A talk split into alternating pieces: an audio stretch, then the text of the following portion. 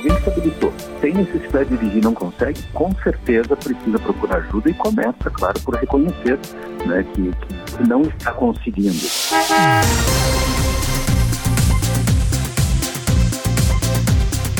Podcast Entrevista é Nacional.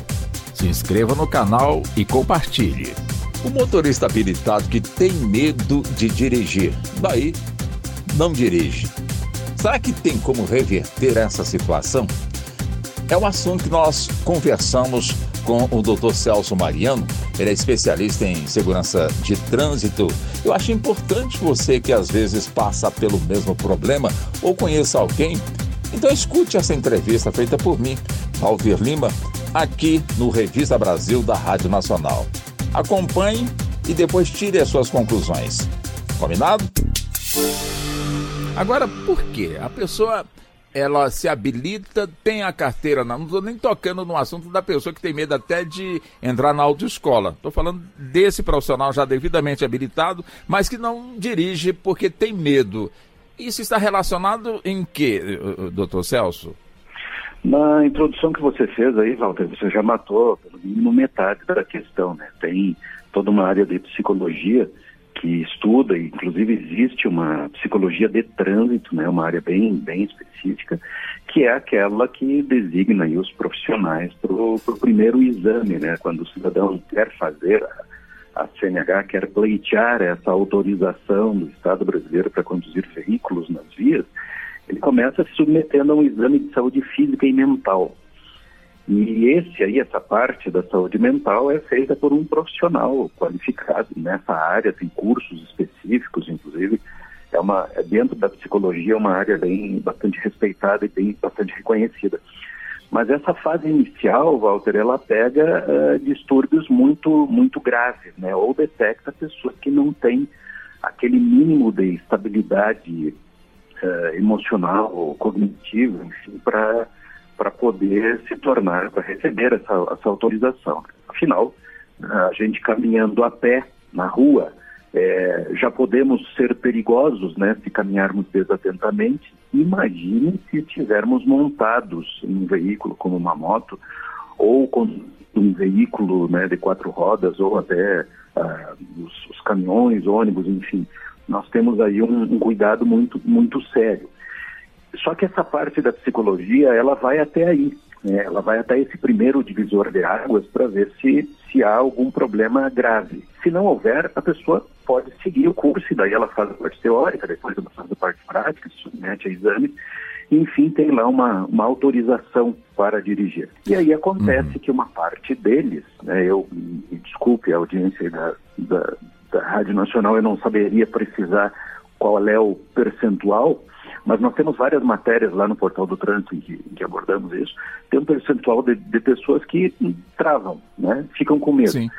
E assim, não é de se admirar ter medo, né? Porque uhum. é perigoso. Agora, é importante que a pessoa, de fato, demonstre o seu medo do que tentar vencer esse medo ao volante de um veículo, ou seja, com a total insegurança. Quer dizer, é importante que esse motorista assuma este medo e busque realmente um, não sei se a palavra correta é essa, tratamento, se é com o psicólogo, se é com na autoescola. Quer dizer, é importante que a pessoa assuma esse medo, doutor Celso é importantíssimo. Inclusive, o primeiro passo é esse, né? É, é, admitir, porque, vamos lá, né? Se a pessoa fez o curso, se habilitou e está com medo e pode abrir mão, né? Porque normalmente se a pessoa fez isso, e isso é cada vez mais mais refinado ao longo dos, dos últimos anos, onde as pessoas não, não procuram a autoescola simplesmente por aquele modismo. Tinha muita coisa cultural na época, era até um rito de passagem. Na nossa época de jovens, né, Walter? É, ter a carteira de motorista, poder Sim. dirigir, era, uma, era, um desejo assim imenso do, dos jovens. Isso passou bastante e hoje, hoje em dia as pessoas procuram mais quando tem necessidade. Então, alguém que se habilitou, tem necessidade de dirigir e não consegue, com certeza precisa procurar ajuda e começa, claro, por reconhecer né, que, que, que não está conseguindo. Agora nós temos tem um outro grupo aí, Walter, nem sei se vai dar tempo de falar disso, que é assim, tem as pessoas que têm um medo uh, infundado ou apenas com justificativas né, na sua própria essência emocional, psicológica, e tem aquelas pessoas que saem traumatizadas, porque vivenciaram algum acidente, um grande susto, perderam alguém no trânsito, um acidente, e aí não conseguem voltar a dirigir. É, são grupos bem distintos, né, porque os motivos são, são, são bem distintos, mas tem recursos, né, para quem estivermos ouvindo e passa por isso, ou tem alguém da família que passa por isso, saiba que tem recursos em todas as áreas.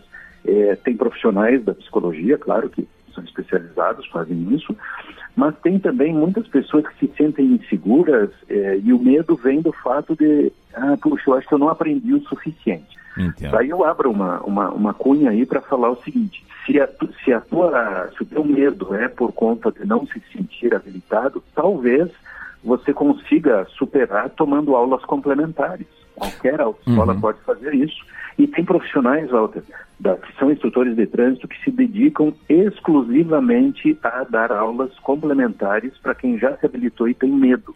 Então, Agora, então tem bastante recurso aí. Agora, nessa fase de se buscar a habilitação, é, quer dizer, não seria salutar, não seria mais seguro até mesmo não se sabe se tem uma estatística de, de, de, de acidentes no trânsito, essa estatística focando se o motorista que dirigiu se envolveu no acidente, se ele tem pânico, se ele tem medo de dirigir, enfim. Não seria o caso nessa fase de se preparar para se habilitar, detectar realmente aí esse, esse fator psicológico do futuro motorista e dali fazer com que ele tenha um tratamento primeiro para depois ser habilitado? doutor Celso? Ah, isso, isso seria o ideal, né? Você acabou de descrever aí o cenário que, que seria desejável, né? É, vamos lá, vamos supor que nesse mundo ideal a gente, todas as pessoas tenham em algum momento da vida um suporte é, da área de psicologia, porque tem muito preconceito ainda, né? Tem muita gente que, que acha que ir no psicólogo, no psiquiatra, então, nossa, o preconceito está lá em cima, né? Não, eu não sou louco, eu não tenho problema nenhum, se viu. É, tem que, tem que, assim, no mundo ideal nós não teríamos essas, esses preconceitos e faríamos avaliações mais, mais completas, né? E aí quando chegasse o momento de, puxa, agora eu preciso dirigir por uma questão de inserção no mercado de trabalho ou para aumentar o meu conforto, a minha facilidade de deslocamento, enfim, qualquer que seja o motivo, é, a pessoa é, primeiro, primeiro né, fazer essa que pode ser uma autoanálise, claro, mas sempre tiver algum suporte. Então converse com o seu médico ou com um profissional de saúde próximo de você, porque isso, isso ajuda a, a clarear as coisas. E tem pessoas, Walter, né, cá entre nós, assim, tem pessoas que não, não, não são adequadas para dirigir, né, para conduzir veículos, falando assim do ponto de vista da sociedade. Né? Quem, quem, que, quem que a nossa comunidade considera que é apto para dirigir. Não é só a pessoa que sabe é, ligar, trocar marchas e manusear ou comandar esta máquina, né, esse veículo. É a pessoa que faz isso com consciência, com respeito pelo outro. Tem, tem toda uma questão de cidadania envolvida né, no ato de ocupar o espaço viário como condutor. Isso está refletido, claro, nessa obrigação do curso, né, da frequência na autoescola, da comprovação dessas habilidades perante o órgão de trânsito. É, são sempre autorizações temporárias, né, ninguém ganha uma CNH definitiva. O número do documento é definitivo, a não ser que ele seja caçado lá por uma dessas coisas desastrosas que podem acontecer na vida do condutor. Mas é, ele tem temporariamente, a cada cinco anos, hoje pode chegar até dez anos, uma, uma permissão, que é uma permissão de saúde. Olha como isso é importante, né? É, saúde física e mental. É isso que determina a validade, da, essa autorização do tempo de ficar é, dirigindo. E como a saúde física e mental pode mudar com o tempo, é, esse, esse, esse prazo é relativamente curto. Né? Então tem toda uma preocupação que não é à toa tem pessoas que não têm perfil, que não deveriam mesmo dirigir, e o nosso processo não é perfeito, né? Exato. Tanto que uma pessoa que tem problemas graves e o medo vem disso, puxa, será que não tinha que ter sido detectado antes? No processo, ficou dependendo daquela pessoa ter tido acesso antes, né, por conta própria, do médico da família ou do psicólogo que já vinha atendendo, enfim. Perfeito. Mas assim, o trânsito não é para qualquer um uhum. e é bom que tenha esse critério porque o trânsito por si só, ele já é mesmo de fato meio assustador. então algum medo que todos nós temos, até é bom, né? O medo é um certo tempero nesse sentido porque ele ajuda aí, né, no instinto da autopreservação e acaba contribuindo também para a segurança. O nosso âncora, o César Fatioli, na Nacional Rio de Janeiro, também tem uma pergunta para o senhor, doutor Celso. Vamos lá, uh, Fatioli. É, obrigado, Walter. É, professor Celso, uma, uma dúvida de um assunto correlato. Quem termina causando mais problemas e mais acidentes no trânsito? Os temerosos ou os temerários? Vale para o trânsito, vale para nosso deslocamento cotidiano até o trabalho, até nossas famílias a lógica que muitos bombeiros é, da salvação marítima falam, de que quem morre afogado é quem sabe nadar? Olha, excelente pergunta, bom dia para você, prazer falar contigo.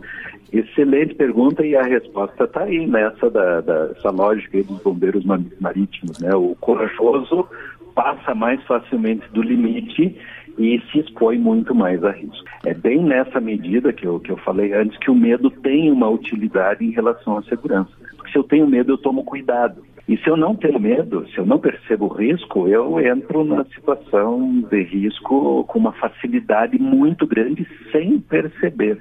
E todo sinistro de trânsito, como tratamos modernamente, né, a gente está abandonando o, tema, o termo acidente porque ele reporta algo assim inevitável, né, uma decisão divina da natureza, e não é nada disso.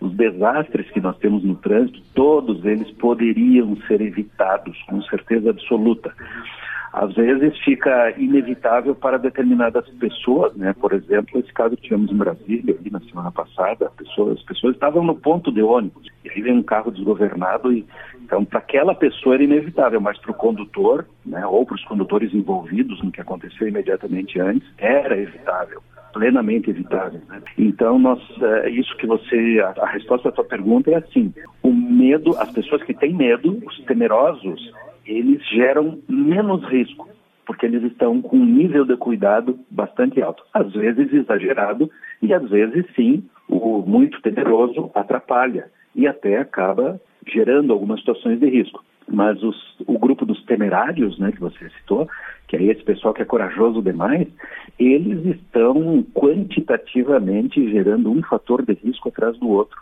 justamente por não terem, por não ter freios ou por ter menos freios. O que nós precisamos, e isso é uma lição aí que a natureza nos dá em todos os sentidos, em todas as áreas, é do meio termo. Você não pode ser temeroso demais a ponto disso atrapalhar, você nem conseguir exercer a atividade, como é o caso dos que não dirigem porque têm medo, ou que ficam atrapalhando o trânsito porque têm medo de tudo, né? não toma decisão, isso pode ser um fator de risco importante, muitas vezes é, e o outro extremo, o outro extremo também é indesejável. É absolutamente indesejável. A pessoa que é corajosa demais, ela está a um passo de se tornar imprudente. Aliás, uhum. normalmente se torna imprudente. Isso é um perigo no trânsito. Tá bom. Doutor Celso Mariana, é sempre bom conversar com o senhor. Mais uma vez, os cumprimentos da emissora. Até um próximo encontro, evidente, dentro da disponibilidade de tempo do senhor, doutor Celso. Muitíssimo obrigado. Convido a todos para conhecerem o Portal do Trânsito. Um abraço, Walter, um abraço, Fatioli e o pessoal da produção. Bom dia para o senhor. Muito obrigado pela atenção. Aqui, o melhor conteúdo da Rádio Nacional.